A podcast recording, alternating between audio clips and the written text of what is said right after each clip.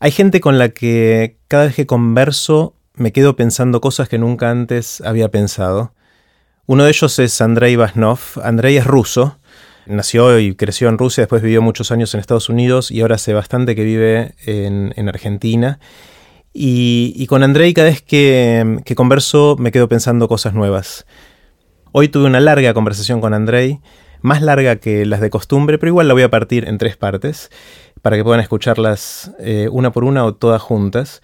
Con Andrei hablamos de muchas cosas. Eh, hablamos sobre ciencia y filosofía, sobre cómo aprender cosas nuevas y unas cuantas cosas más. Andrei es físico de formación, eh, pero hizo un montón de otras cosas en, su vida y tiene una perspectiva muy interesante sobre muchas de las cosas que me interesa conversar en Aprender de Grandes. Así que em, les cuento rápidamente qué es todo esto y después los dejo con Andrei.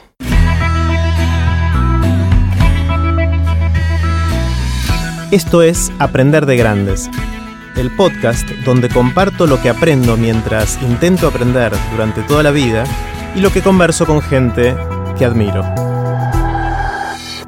Ahora sí, los dejo con Andrei Vasnov. Pueden ver los links que vamos a mencionar en este episodio en aprenderdegrandes.com barra Andrei, escrito con i latina.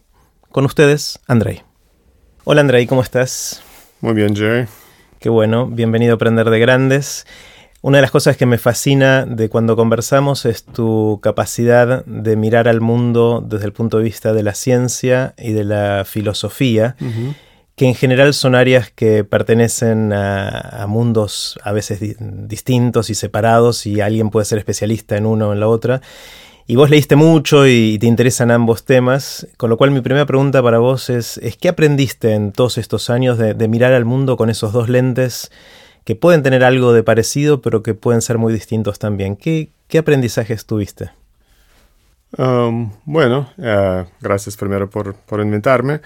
Y en lo que decís ya creo que una arista interesante en la pregunta misma es que uh, la idea de ciencia tal como la percibimos ahora es en términos históricos relativamente reciente. Antes la gente que hoy consideramos como científicos, como Galileo, Robert Boyle, eh, se, se, denominaría si eligiera alguna especie de de, nombre, tal vez dirían natural, eh, filósofo natural, ¿no?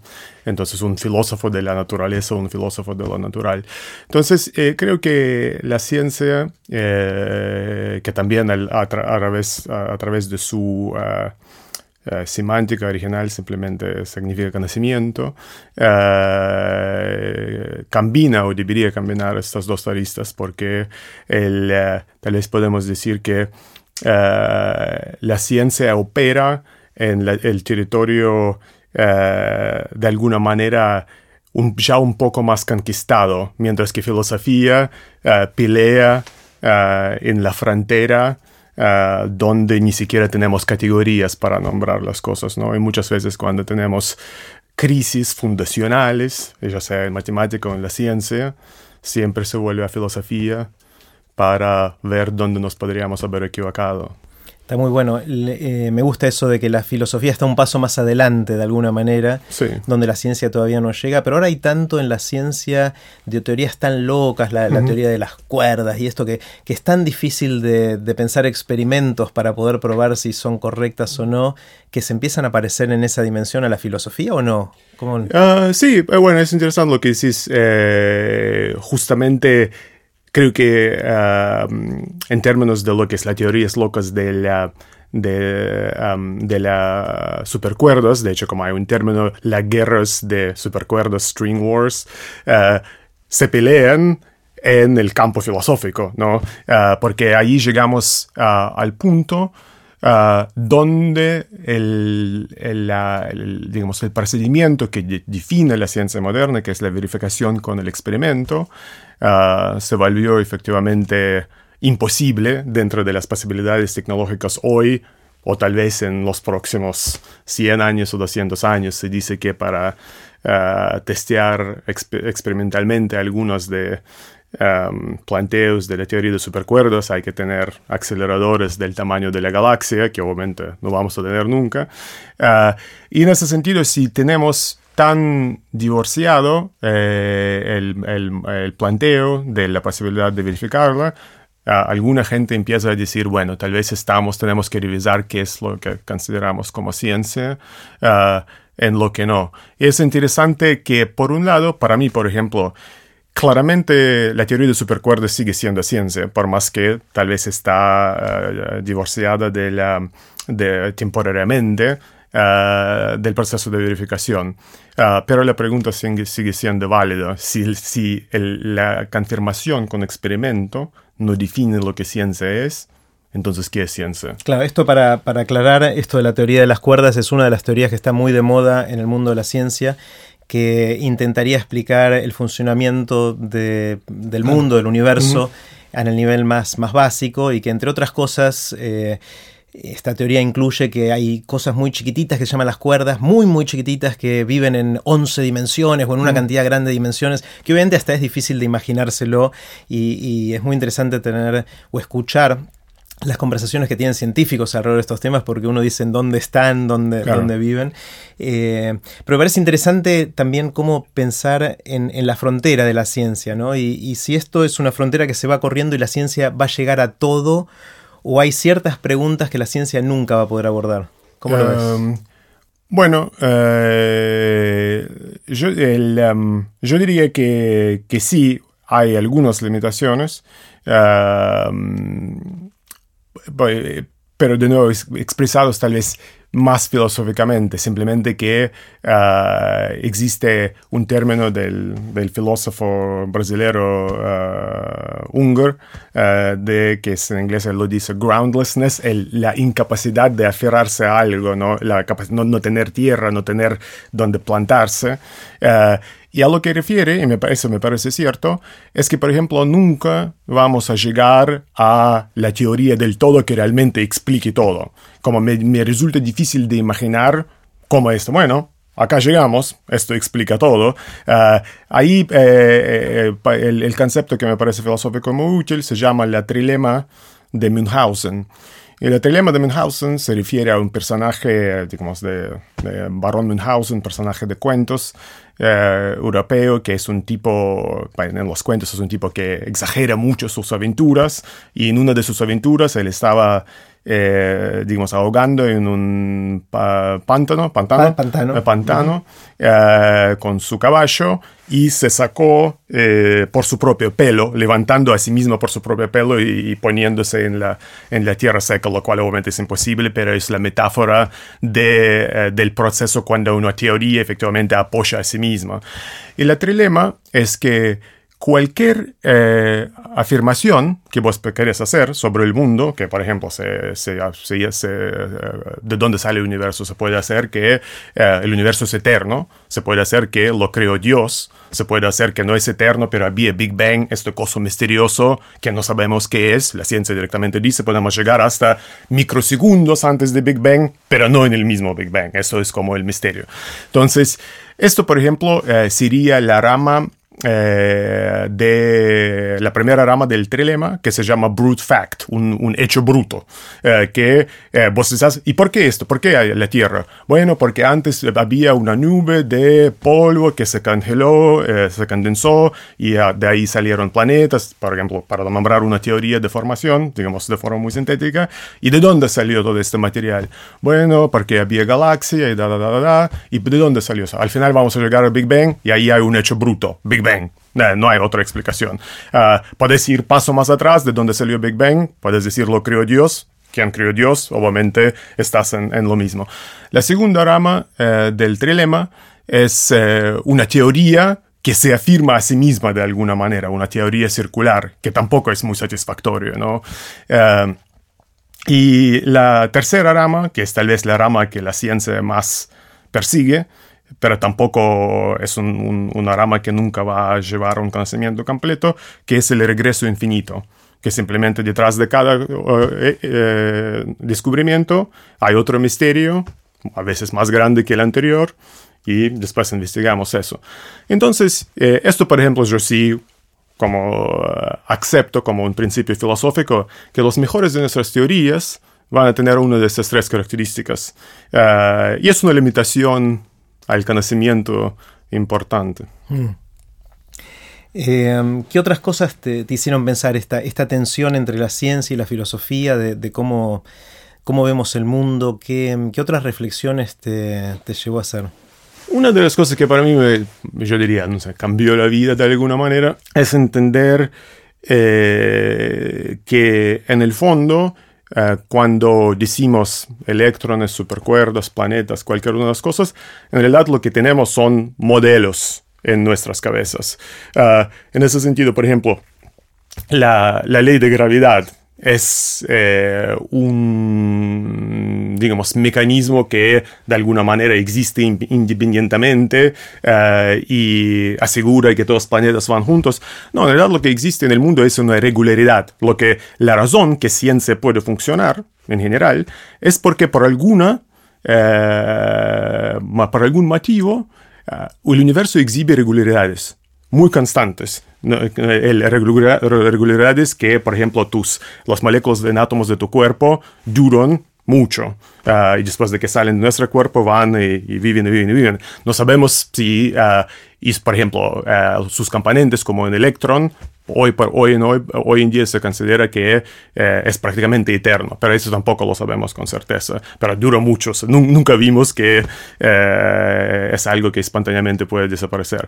Um, eh, entonces, estas estabilidades que las, las planetas que van alrededor del Sol, los ciclos adentro de tu cuerpo, estos patrones de regularidad dan la base para crear una reflexión de esto adentro de nuestras mentes. Eh, y eso es lo único que tenemos. Eh, y esto como es algo, para mí era algo muy importante entender la naturaleza de explicación, de que de alguna manera es limitado por nuestra mente también. Hay un filósofo que se llama Henry Bergson, que en 1907 escribió un libro que se llama La evolución creadora, y ahí eh, tenía un planteo, eso súper interesante. Si, si yo te explico algo, eh, cuando vos me dices, uh, esa buena explicación, estoy satisfecho con esa explicación, lo que yo en realidad hice es puse alguna regularidad del mundo en coherencia con algunas imágenes que vos tenés en tu cabeza. Si miramos nuestras teorías, estamos hablando de partículas, campos, ondas, son todos conceptos prestados de nuestro entorno, de lo que Bergson llama el mundo de dimensiones intermedias, ¿no? De dónde se viene nuestra metáfora de la onda? Bueno, cuando tiramos una piedra en el agua eh, y hay una onda, o la piedra misma es la el metáfora del, del partículo. Eh, entonces, lo que Bergson decía es que no hay ninguna razón que las metáforas que tenemos en nuestras cabezas, a través de nuestro pequeño mundillo en que crecimos, de, árboles y, lagos y varias cosas que nos rodean, no hay ninguna razón que metáforas que tenemos en nuestra mente, a, raíz de eso, siempre van a ser coherentes o se puede encontrar correspondencia entre esto y los eventos en el megamundo del universo en larga, grande escala o eh, eh, acontecimientos en micromundo como en el mundo cuántico.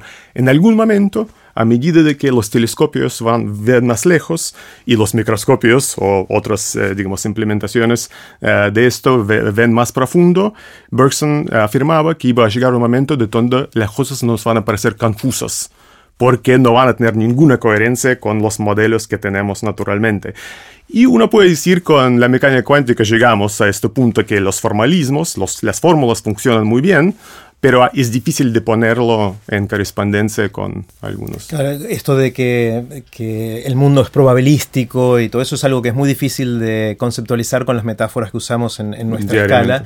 Y lo mismo pasó con la relatividad general, cuando decimos que el, transcurso del tiempo puede no ser igual de acuerdo a donde estés y si te, estás moviendo de manera relativa a otro, a otro observador, eh, claramente son cosas que nos costó digerir eh, no solo en el mundo en general, sino también entre los científicos, eh, porque justamente no tenemos las metáforas en nuestra escala que nos permitan hablar de eso y hacer, hacer sentido. Al día de hoy, la mecánica cuántica tiene distintas interpretaciones. Eh, más allá de que funcionen las, las cuentas y de, toda la discusión de, en su momento de, Einstein diciendo Dios no está jugando los dados, porque no, no le parecía en su intuición a nuestra escala que podría haber algo que sea probabilístico en la naturaleza, ¿no? Es, eh, Tal cual, tal cual. Eh, otro ejemplo de esto... Eh, tomar nuestra intuición muy, muy fuerte que un objeto es en un lugar solo a la vez.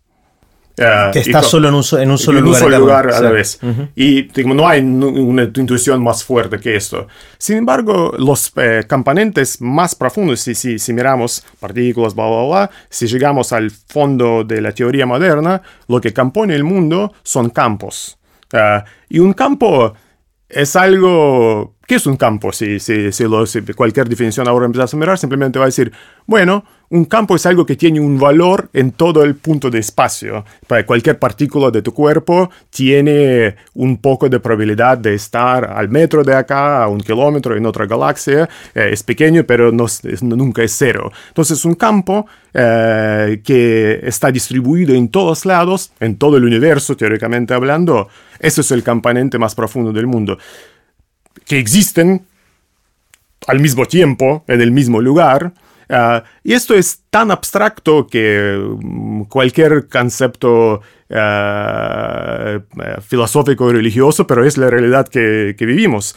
Es algo, para mí el, el, campo es algo tan misterioso que te, me vuele la cabeza aún después de tantos años. Claro, esto de, del campo voy a explicar un poquito porque quizás sí. no todos los que nos sí. escuchen en, entienden. Es una, una, un modelo matemático que nos permite describir la realidad. Uh -huh que por ejemplo a cada partícula, eh, según la mecánica cuántica, podemos darle una probabilidad de que en un dado instante esté en, en, en, cada punto del universo.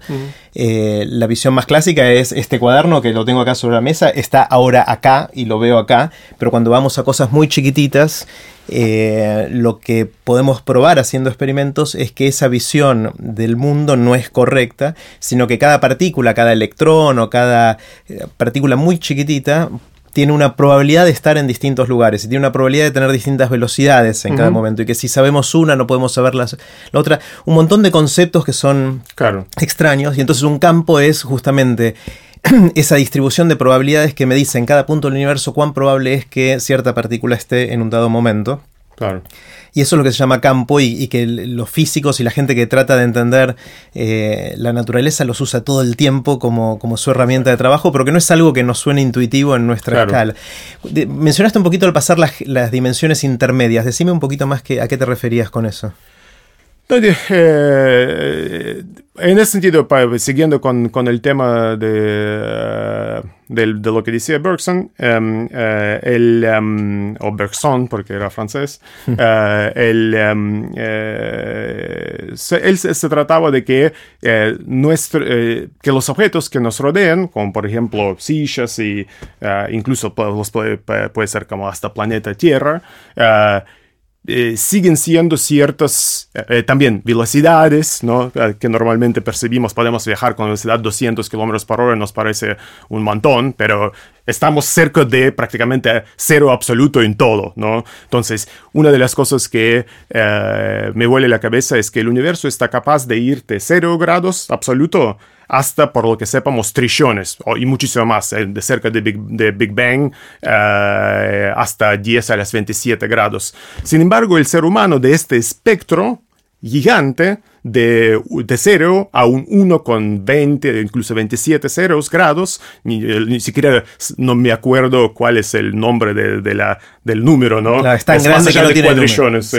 Eh, entonces, de este rango enorme, nosotros nos sentimos cómodos solamente, no sé, más o menos entre 18 y sin, sin, sin, digamos, ropa gruesa, claro. entre 18 y, no sé, 27. Claro. Si es más menos de 18, no sé, vamos a fijar que es frío, 27 es caliente. Bueno, es un ejemplo de, uh, del mundo de middle, de, de, de, de dimensiones, dimensiones, intermedias, uh, que todo, toda tu vida y todo lo que sabes y todo lo que sentís como natural viene de ahí, o de velocidades que son hasta 200 kilómetros o en el avión, uh, 1000 kilómetros por hora tal vez, pero las velocidades van hasta muchísimo más, hasta velocidad de luz que es muchísimo más rápido. Y ese es otro, por ejemplo, fascia famosa de, de intuición. Si tenemos uh, un coche que está yendo 100 kilómetros por hora, y otro coche que está yendo 100 kilómetros por hora en dirección, digamos, que están en, encontrando, uh -huh. uh, uno hacia otro. Nosotros, para nosotros parece súper natural que se están acercando con 200 kilómetros por hora, como no puede ser de otra manera. Uh, es tan natural, o lo mismo si el tren mueve 100 kilómetros por hora, por hora y yo estoy caminando o corriendo en el tren con 10 kilómetros por hora, entonces yo estoy moviendo comparado a la Tierra con 110 kilómetros. Como no nos entra en la cabeza cómo puede ser de otra manera. Claro, las velocidades se, suma, se, suman y se restan, claro. se, suman y se restan. Pero resulta que no es así. En realidad no, no es así. Si tenemos eh, una, una nave espacial que está yendo a 99% de velocidad de luz y tiene una linterna, la luz que eh, va a salir de la interna no va a ir casi dos veces más con velocidad de luz, va a ir con velocidad de luz, no se va a sumar o se va a sumar con una fórmula distinta, totalmente contraintuitiva. Y lo importante de eso es que esto funciona de la misma manera cuando estás en el coche. Eh, simplemente porque estamos viviendo cerca al cero absoluto de velocidad todo el tiempo, eh, no vimos cómo el universo en realidad funciona. Eh, y por eso las explicaciones muchas veces nos parecen locas o rebuscadas. O sea, de alguna manera estás diciendo, pusimos dos ejemplos, lo, muy chiquito y lo muy rápido. Mm. Lo muy chiquito, que se maneja por las leyes de la mecánica cuántica, que para nuestras metáforas de cómo entendemos el mundo nos suenan locas, nos suenan difíciles de entender porque son no está en ningún lugar específico. Eh, y con la velocidad, que uno dice, no, las velocidades, si yo estoy arriba de un tren y me voy caminando arriba del tren, la velocidad mía vista por alguien que está bajo el tren es la suma de las dos. Eh, pero que en realidad no es así, eh, pero es casi así, digamos, es imperceptiblemente distinto, o sea, es, es, para, desde el punto de vista práctico, es así en la vida diaria, pero si fuéramos muy rápido las velocidades no se suman de esa manera. Y eso de las dimensiones intermedias, si te entiendo bien, Andrei, es como nosotros vivimos en un rango muy chiquitito de todas las posibilidades que hay, nuestra intuición, nuestra manera de ver el mundo eh, se desarrolla en ese rango, que no necesariamente es extrapolable, no necesariamente es verdadero lo que aprendemos con esas metáforas de la experiencia diaria en los extremos eh, más alejados de, esa experiencia, em, tanto en, lo muy chiquitito, como dijimos antes, o en lo muy lejos, como dijiste antes, de mirar las cosas están muy lejas en, eh, el universo, eh, como también las cuestiones de, la velocidad. Se me ocurre que lo mismo pasa con que vemos solamente una parte muy chiquitita del espectro lumínico. Exactamente. O sea, nosotros vemos de, de todas las frecuencias de luz, de todos los colores, vemos solamente un rango muy chiquitito, y si nos vamos para los rayos X o nos vamos para los gamma o distintas cosas, ahí no tenemos ni idea de lo que está pasando en el mundo. ¿no?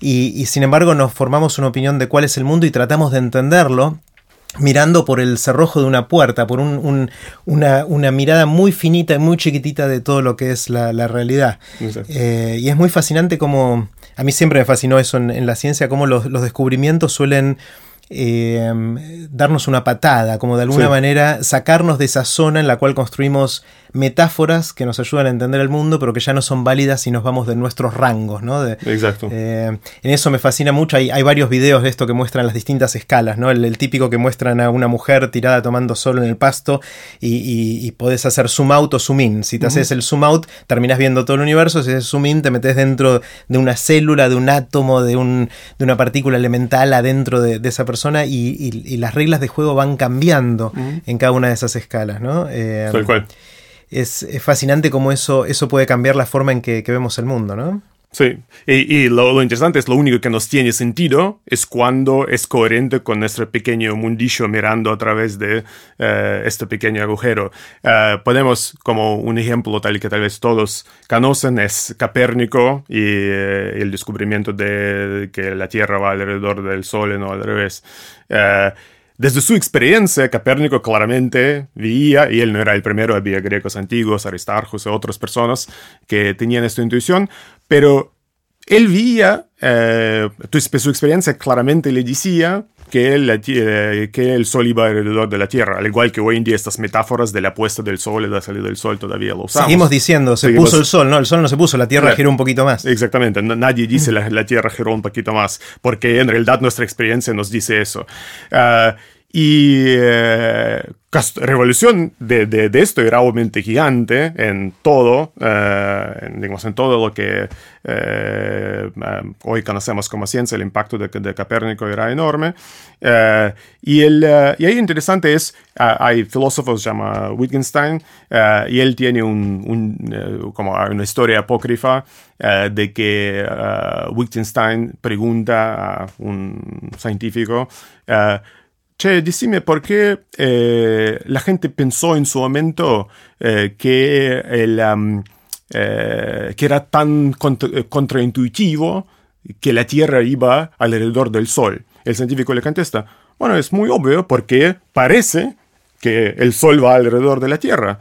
Ah, y Wittgenstein le pregunta, ¿y cómo se hubiera parecido si hubiera parecido que la Tierra iba alrededor del Sol. Entonces, se- se- se- A ver, no, más o menos. eh, eh, eh, a ver si, si, eh, tal vez me ayudas eh, eh, a traducir. Dale, decilo en Ah, inglés y yo traduzco. And what would it have looked like if it had looked like Mm. like the Earth was going O sea, ¿cómo, hubiese, ¿cómo se hubiese percibido si nuestra experiencia diaria era al revés? Era Sí. que nosotros estamos dando Sí. vuelta alrededor del Sol. Eh, eh, o, o sea, ¿cómo se hubiera percibido? Él estaba haciendo un chiste, ¿cómo se hubiera percibido si eh, la Tierra daba alrededor de su eje y iba alrededor del Sol? Y bueno, obviamente la idea era que se percibiría exactamente lo mismo, Claro. pero la experiencia no nos permita agarrarlo. Y a lo que voy es, a lo que, a lo que vamos, es que el, eh, en... eh, lo que nos pasa ahora es exactamente lo mismo, simplemente con otras cosas muchísimo más complejas eh, o misteriosas, ¿no? Entonces todo lo que estábamos hablando de que, por ejemplo, los partículas que componen tu cuerpo no están en ningún lugar determinado, esto está pasando ahora, pero nosotros siempre vamos a decir que hay puesta del sol y salida del sol. Una de las cosas, André, que me fascina es, es cuando eh, conversamos sobre, sobre ciencia ficción, ¿no? Sobre relatos de ciencia ficción y, y libros que, que leímos ambos. Eh, tenemos uno que nos gusta mucho, que es El fin de la eternidad, eh, que es para mí es uno de mis favoritos, de all time favorites, como diría en inglés, uno de mis favoritos de todos los tiempos. Eh, y mm, ¿qué, qué rol sentís que juega la ciencia ficción en ayudarnos a, a explorar esta frontera de que hablábamos antes entre la filosofía, la ciencia, lo que sabemos, lo que no sabemos? ¿Cómo lo ves? Ah, sí, eh, para mí, digamos, hay distintos tipos de, de ciencia ficción. Hay un tipo de ciencia ficción puramente, eh, digamos, tecnológico, eh, donde simplemente hay eh, naves espaciales que van muy rápido y todo eso, y después más o menos se replica la sociedad tal como la conocemos, ¿no? Entonces, eh, Star Wars, eh, la, guerra, de la, guerra de la- guerra de las galaxias, es más o menos eso, es la política que tenemos hoy, simplemente llevado... O sea, hay imperios y hay Sí, guerras y todo eso, pero muy lejos y muy rápido. Muy lejos y muy rápido, exactamente, en cosas muy grandes. Ah, pero, pero hay otro, ah, otro eh, tipo de ciencia ficción, eh, que es eh, nuestro libro favorito del, fin de la eternidad, o los, libros del escritor Stanislaw Lem, por ejemplo, que Incluso Lem, Stanislaw Lem mismo se percibía como un filósofo, primero, por más que escribía en el género de ciencia ficción. Eh, simplemente él estaba tratando de decir cosas para las cuales no teníamos categorías, nombres y palabras en la experiencia cotidiana, así que él tenía que inventar eh, otros mundos para poder decir lo que quería decir. Por ejemplo, eh, el libro Solaris, que también tiene una película. La película no la recomiendo, pero el libro está buenísimo. Solaris. Solaris. Eh, y él, eh, y en el, él, ex- él explora en la pregunta si los si se puede comunicar con los seres extraterrestres muy distintos de nosotros. Y nosotros prácticamente todas las películas que vemos es como un una supuesto automático que se puede. Puede ser que eh, ellos quieren pelear, puede ser que ellos quieren ser amigos, pero siempre se puede charlar. Y en inglés. Eh, y en inglés además, o con algún dispositivo Claro. electrónico que traduce con ondas cerebrales o alguna cosa así.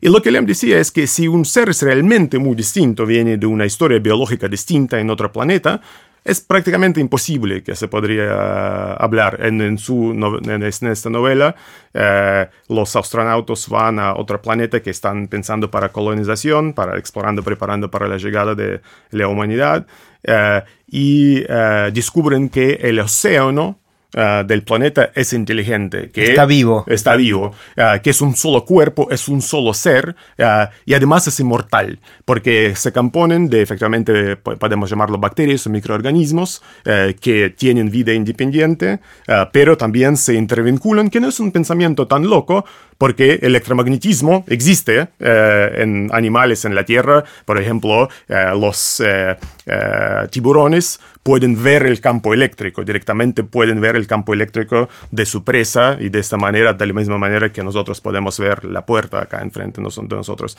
Entonces no es tan loco que puedes tener ah, un cerebro así global, por lo menos no contradice ninguna ley de la ciencia, que nunca muere porque los, los individuos ah, como neuronas en nuestra cabeza se reemplazan ah, y es uno solo, no es un ser social. Entonces cuando tratan de entenderse, se llega a la conclusión que no se puede. Eh, el, el océano eh, genera, eh, por alguna razón que ellos no entienden, en la nave espacial la gente o muerta o la gente que está en realidad en la Tierra y no está en, el, en el viaje con ellos, pero después resulta que el océano lo genera a partir, no son seres reales, aunque se, se ven así, pero lo genera a partir de las memorias que las personas tienen explorando sus memorias. Están pensando, ¿qué está tratando de hacer? ¿Está tratando de comunicarnos algo? ¿Quiere algo? Y llegan a la conclusión que no tiene estas categorías y no puede tenerlo, porque para nosotros el querer algo está muy vinculado, eh, si lo analizamos profundamente, a nuestra necesidad de sobrevivir, a nuestra naturaleza como seres sociales. Todo lo que es deseo del ser que nunca come, del ser que nunca falta nada, del ser que no es totalmente solitario y, y- y- y mortal, no, no hay nada de qué De hablar. alguna manera este océano de Solaris se parece a un hormiguero, Sí, exactamente. Es- Eso es una. donde uno podría pensar al hormiguero como un organismo, Sí. porque cada una de sus componentes, cada hormiga, tiene un programita muy sencillo que le dice qué hacer ante cada uno de los estímulos que puede tener y eso genera un comportamiento emergente que se llama hormiguero o colonia de hormigas que produce cosas increíbles que ninguna hormiga sola podría haber hecho y que casi parece tener intención. Uno puede ir y pegarle una patada al hormiguero o puede, no sé, caerle mucho agua y de alguna manera se reorganizan y parecen tener una voluntad como colonia. eh, pero ninguna de esas hormigas sería capaz de contártelo o explicártelo, ¿no? Tal- de tal la cual. misma manera. Tal cual. Es muy O al parecido. igual que una neurona no podría contarte lo que siente Jerry. eh, Claro. En el sentido, vos sos un océano de esta manera, eh, sino eh, también viviste con otros hormigueros, otros océanos, eh, y de esta manera adquiriste tu naturaleza como un ser social. Claro, y una pregunta que podríamos hacernos es si, si alguien, un extraterrestre viene y nos ve a nosotros, a los 7 mil millones de seres humanos que somos en este planeta, como un gran hormiguero o como un gran océano, y no identifica nuestro yo de cada uno de nosotros, nuestra individualidad, y nos ve como un gran organismo que hace algo, ¿no? Es cu- cuando un- una colección de neuronas, de hormigas o de Sí. eh, organismos en, en el océano de Pasan a ser un solo organismo, ¿no? Y ahí eh, viene toda esta discusión de la conciencia global, que en un momento eh, eh, era una cuestión más, si querés, espiritual o filosófica, pero uno podría decir, a medida que vamos aumentando el ancho de banda de comunicación entre nosotros a través de dispositivos y, tenemos la nube de alguna manera que nos asiste como una manera de comunicar y ser un repositorio de todo el conocimiento acumulado, cuando hacemos ese cambio cualitativo en el cual dejamos de ser una colección de entes individuales y pasamos a ser una sola conciencia global, entre comillas, ¿no? Eh, no en el sentido, si querés, espiritual Claro. y, y romántico, sino concreto de decir, ahora somos un solo organismo que, que toma Que otras tiene sus propiedades y tiene su propia personalidad y forma de tomar decisiones, ¿no? Sí, bueno, es, es una pregunta interesante que el, eh, eh, también va por el lado de qué es nuestra conciencia individual de cada una, porque también tiene este mismo problema que, por ejemplo, todos estaríamos de acuerdo, no sé si todos, pero la mayoría de los científicos, que un, um, un gusano no es consciente de la misma manera que nosotros, Eh, no está consciente de que existe, tiene maneras mucho más simples. Pero eh, un, un, ah, mono, eh, como un chimpancé, sí. Eh, en algún momento aparece esta transición y donde, eh, y obviamente hay grados distintos de conciencia entre el chimpancé que entiende más que un gusano y un humano que entiende muchísimo más. Entonces, ¿de dónde aparece, dónde aparece esa transición de no consciente a consciente? es una pregunta muy complicada. Sí, yo creo que hay dos preguntas. Una es esa, que me parece fascinante. Y seguramente no es blanco-negro, no es una transición eh, definida y discreta, sino que va aumentando el grado de conciencia. O sea, puede ser que sea un continuo en el cual vamos llegando desde un organismo unicelular, que estaríamos todos de acuerdo que probablemente tiene cero conciencia o muy parecido a cero, hasta llegar a la mente humana o una mente por ahí superior, si en algún momento se, se construye. Eh, y, esa es una de las preguntas. La otra pregunta es cuándo un grupo de, que es la que decíamos antes, ¿no? Cuando un grupo de entidades eh, aisladas empiezan a conectarse para formar una nueva entidad colectiva. Y mi sensación ahí es que es un, es, es un un balance o una comparación entre cuánto una entidad ser humano, por ejemplo, tiene la complejidad y la comunicación interna de sus, sus, partes constitutivas, por ejemplo las neuronas en nuestro caso, o las partes de nuestro cuerpo, que tienen mucha comunicación entre ellas, súper compleja, rápida, eficiente, etc., pero que somos muy malos comunicando, comunicándonos entre nosotros. A pesar de que esta conversación está buenísima, la cantidad de información que está fluyendo entre nosotros dos ahora es mucho más chiquita que la que está fluyendo en cada una de nuestras mentes mientras hablamos. Con lo cual seguimos siendo, si querés, entidades separadas. Pero el día en que logremos aumentar eh, órdenes de magnitud, el ancho de banda de la comunicación entre distintos seres humanos, pasamos a ser neuronas de ese sistema más complejo. Exacto. Eh, y quizás ese es la tensión o el, balance que se da para esa transición de tener una, una conciencia, si querés, global, universal, colectiva, ¿no? Bueno, eh, sí, eh, creo que de alguna manera todos los estamos viviendo un poquito con nuestros teléfonos celulares y computadoras de, una forma muy limitada. Hay un filósofo que se llama David Chalmers, eh, australiano, que tiene este experimento pensado, famoso, del, tú tienes una persona, ponele voz con una memoria normal y yo que tengo Alzheimer o alguna otra, digamos, o una trauma que me eh, hace perder memoria. Eh, entonces yo tengo que caminar siempre con un cuaderno eh, para acordar dónde nos tenemos que encontrar, dado porque no me acuerdo cinco minutos, me olvido todo. Entonces, pero si yo tengo este cuaderno y vos tenés tu memoria, nuestra experiencia externamente vista no va a estar tan distinta. O sea, yo voy a llegar, si puedo escribir suficientemente rápido y confío en lo que escribí, eh, este cuaderno vuelve un parte de, mi conciencia. Entonces, y no hay mucha diferencia para los de afuera. Entonces, él llega a la conclusión que lo que es parte de tu mente versus lo que no es parte de tu mente eh, se rige por dos criterios. Eh, uno es disponibilidad instantánea y la otra es la confianza absoluta. O sea, vos cuando ves con tus propios ojos, le tenés confianza absoluta, casi absoluto, salvo que sabes que te están tratando de hacer una ilusión, tipo un show de magia. Eh, y lo mismo con disponibilidad, todo lo que vos acordás, puedes acordarlo instantáneamente. Si hubiera la misma velocidad y la misma confianza entre los humanos, eh, tiene sentido hablar que podría haber un salto cualitativo a tal vez de alguna manera, de nuevo, no romántica, no, no mística, sino realista, digamos, realista, concreta, de emergencia de una especie de conciencia que va a ser ajena a la nuestra, individual, pero va a ser algo en sí. Claro, está buenísimo. O sea, se me ocurren 18 eh, reacciones distintas. Eh, una es que hoy ya es bastante rápido googlear algo, eh, pero no es instantáneo. Y no confiamos 100%, de lo que googleamos. Pero vamos en esa dirección. Cada vez es más rápido googlear. Ah, todavía tenemos que ir a un teclado o un teléfono o a un, a un dispositivo ahora con una interfase de voz pero todavía tenemos que ir por ese proceso y no es instantáneo. El día que eso pueda estar de alguna manera conectado a nuestra mente en tiempo real, eh, a través del pensamiento vamos a activar la búsqueda en el Google del futuro y vamos a tener de manera prácticamente instantánea, para todos los hechos prácticos va a ser instantánea, eh, toda la información que, queramos y también se van a ir creando los distintos filtros que nos van a ir dando más confianza de que esos datos son lo que son, digamos. Eh, cosa que es un gran debate de cómo verificar eso y en esos días, en estos días hay todo un debate entre Google y Facebook y otros más de qué, qué noticias van a poder poner o no, si van a censurar las cosas que no tengan el, chequeo de datos eh, correspondiente y cómo lo van a hacer. Pero con el tiempo eso se va a ir resolviendo y vamos a tener la manera, por lo menos, de tener la percepción subjetiva de que esos datos a los cuales vamos a acceder cada vez más rápido tienen cierto grado de, confianza. Y el día que pase eso, ese repositorio es el mismo para vos que para mí.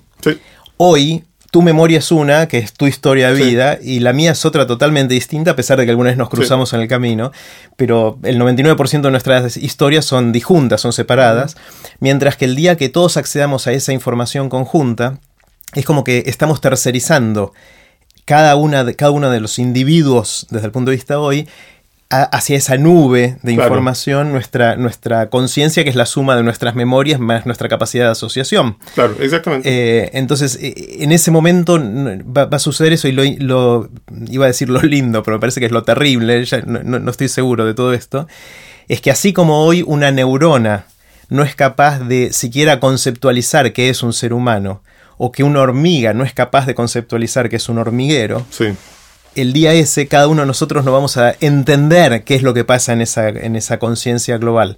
Eh, ni siquiera la vamos a poder conceptualizar. O sea, va, a exceder nuestra capacidad de entendimiento y va a tener como casi voluntad propia. Y si uno lo ve desde afuera, hoy ya la tiene, digamos. O sea, por más que todos querríamos la paz y todo eso, bueno, seguimos nos pegando piñas en todos lados del mundo o siguen pasando cosas que no entendemos o no podemos explicar. Bueno, eso es un muy buen ejemplo de, de lo que todos en teoría queremos la paz, sin embargo sigue siempre lo mismo. Eh, yo, yo, de hecho, con el... Eh, eh, lo que, bueno, recién estuve leyendo algo escrito en un diario en 1900, 1872 en Estados Unidos, y podría haber escrito ayer, ¿no? En términos de todo lo que la gente, la frustración que tiene qué sé yo. Entonces, en ese sentido, sigue lo mismo, a pesar de que en teoría deseamos paz y varias cosas.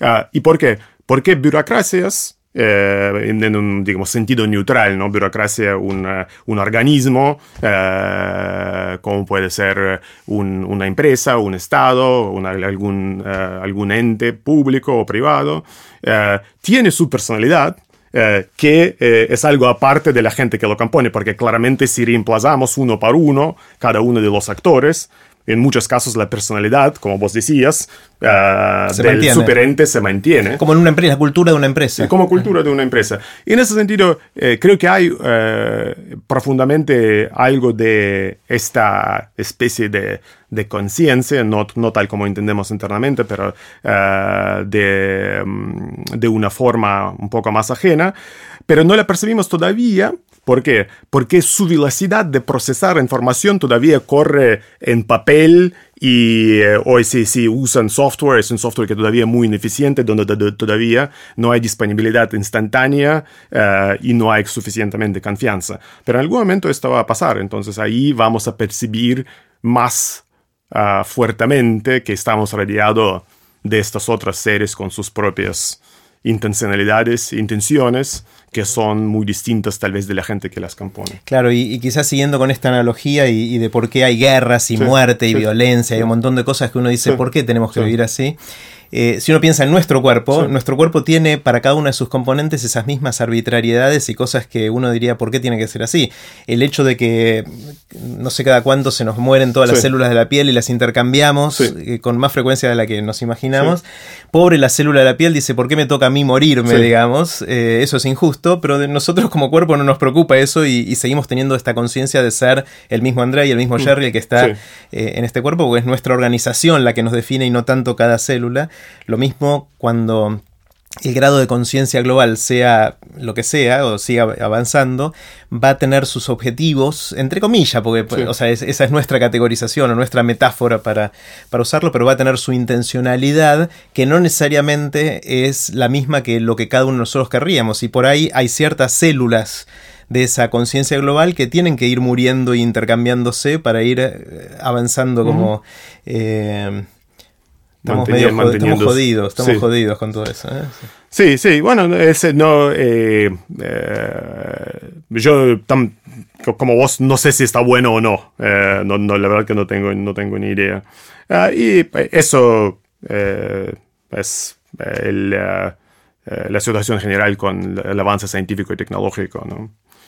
Sí. Eh, hay, hay este dicho, bueno, hay varias personas que lo dijeron, pero se le atribuye más comúnmente a un biólogo, E.O. Wilson, eh, que es algo así, que el mayor problema de la humanidad eh, es que tenemos cerebros paleolíticos, instituciones de la Edad Media y la tecnología de los dioses. Entonces, en ese sentido, digamos, mezclando estas tres cosas en una sopa, eh, que tenemos eh, es un poco la raíz de algunos de los problemas. Bueno, y es interesante, André, porque E.O. Wilson eh, es también el que descubrió las feromonas en las hormigas y que permiten construir hormigueros. Así que volvimos y cerramos el círculo en, todo eso.